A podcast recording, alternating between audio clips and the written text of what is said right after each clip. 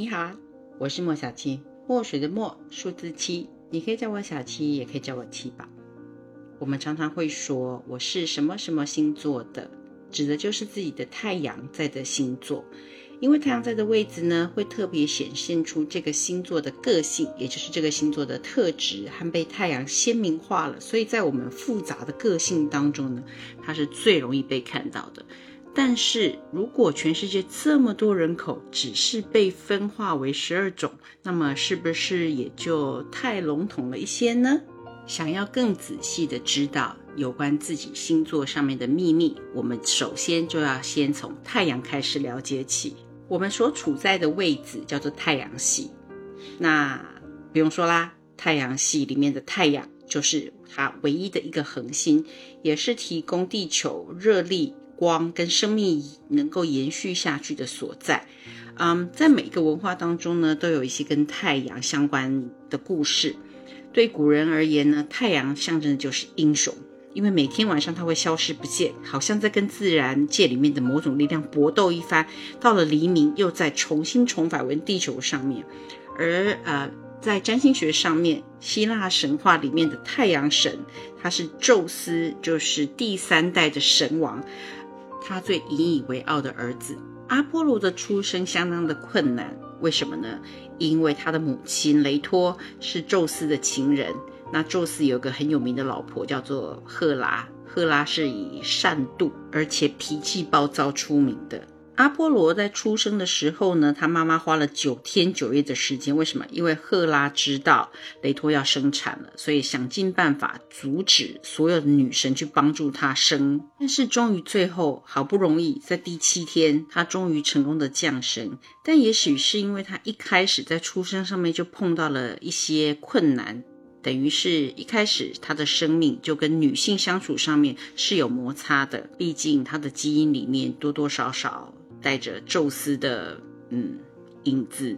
太阳也代表我们初步的社交模式，呃，就是外在表现出来的样子啊。你初步进行交流的时候啊，大概就像呃举个手啊、点点头这一类的。如果要开始交谈，哎，那么就进入了水星的范畴。水星又是距离太阳最近的一个星，所以呢，呃，他们两者常常可以在占星学上面被拿起来一起看。不过太阳比较像是一篇文章当中的重点，就我把你这个人最核心的地方显现出来。那水星呢，是因为经过了修饰的文章，所以常常会带有伪装的成分。让我举个例子说明，太阳就很可能是你真的很笨，而水星就是嗯，你看起来不太聪明哦。但是本质上面指的是一样的，就是你是很笨的。这样，虽然这个例子不怎么样，但你知道我的意思啦。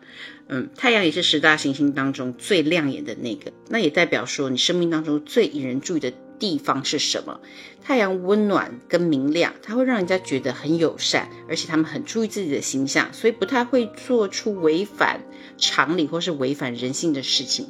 人格方面是很可以信任的。过度耀眼的太阳，顶多也是让人家觉得，啊，这是一个很自恋的人，或是很夸大的人，不会太过分。而太阳呢，它的守护是在狮子座。我们通常不会觉得狮子座太难对付，因为狮子座都是明着来的，就算他用很多很多的心机，也很难逃过别人的观察。所以，当你发现一个狮子座在用心机的时候，我们可以用一句大家耳熟能详的话，叫做“司马昭之心”来形容。而且，可爱的狮子座，他在用心机的时候，他真的会以为别人不知道。可是，在大部分的人眼中呢，他都是单纯的，因为他要的很简单，就是要面子跟要别人的评价，所以其实还是蛮可爱的。也因为是这样呢，明亮又尊贵的太阳，在家庭当中呢，都是给予大家保护的父亲的角色。在女孩子的星盘上面，在婚后通常代表的就是丈夫，或者是生命当中最重要的那个男性。呃，随着社会的变迁，有可能是妻子承担了太阳的角色。但是呢，无论如何，太阳永远都是守护跟捍卫者。对于远古的人类而言呢，啊，没有太阳的夜晚是一个充满了危机、寒冷跟威胁的时间段。而永不缺席的太阳呢，它只要一露脸，就会用光跟热帮助人们驱走混乱、恐惧跟未知的部分。所以太阳是被人所仰仗、依赖的。我们用能量的角度来看，太阳源源不绝地提供了生命所需要的能量，所以理所当然的代表父亲形象当中的父性以及给予者。因为太阳给了地球生命的喜悦，所以这种呃父性不是属于规范式的，它是一种来自两者紧密关系的连接，自然而然形成的认知上面的互动。呃，太阳的父性其实是真情流露的，并不是借由结构或者是一种结合上面而形成僵化的父权，所以它代表的是父爱，不是父权。是父亲的这个角色呢，因为他刚开始的时候是在家庭跟社会衔接的桥梁，在原始的群体里面呢，父亲是必须要到外界去取得这个家庭所有的生存资源，从呃最早期的狩猎啊，到后来的学会的耕种啊，到现在的上班工作，呃，其实这是象征于这个社会对于个体的支持跟协助，嗯，这样子的角色呢，在一家之主上面就是丈夫。后来呢，就会演变成君王、国王跟元首。一国之君的角色呢，通常就是父亲，呃，跟家庭的放大版。也因此，太阳代表的是最核心的能源跟力量。在健康上面呢，它应对就是人体的中心，就是心脏跟脊椎的部分，跟血液输送的系统。你可能会有个疑问，那就是如果太阳是代表了在生命当中重要的男性，可是它同时也代表了自我的意识啊，我们自己对自己的认识啊，你的形象，那这两个是一样的吗？让我举个例子吧。我们在看星盘的时候呢，或者是你对星座的第一个认知，那就是啊，我是什么什么星座的，那代表的是太阳大概每三十天就会移动到另外一个星座上面。但其实真的在移动的并不是太阳，是我们，是地球在移动。让我再用一个更生活化的例子，你一定有这个经验，就是你坐在移动的车子当中，你会觉得景物是在往后面移动，你不会觉得自己在动，但其实上是因为你坐在车子里面，车子在往前开，你在移动。让我再举一个例子，我有个好朋友，是一个男生，他有一个妹妹。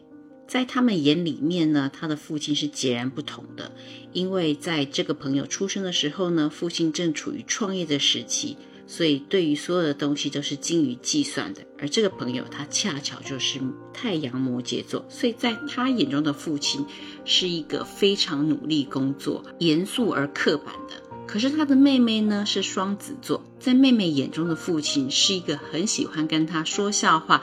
喜欢带着他到处去吃喝玩乐的爸爸，爸爸是同样的爸爸，可是由于当事人的太阳星座所不同，在他们眼中，同样一个父亲所呈现的面相就不一样。所以，如果你有兄弟姐妹的话，不妨找个机会跟他们聊聊看，看看他们眼中的你的父亲，跟你眼中印象中的你的父亲是不是一样的呢？我相信是截然不同的。没有想过吧？占星学可以细致成这样，单单一个太阳就能剖析出这么多不同的面相。所以，好好解读你的太阳星座，不但是了解你自我的开始，更能够在对上或是对下的亲子关系当中，找到一个你们都能够彼此最舒服的相处模式。好啦，今天我们就聊到这里啦，下期再见喽。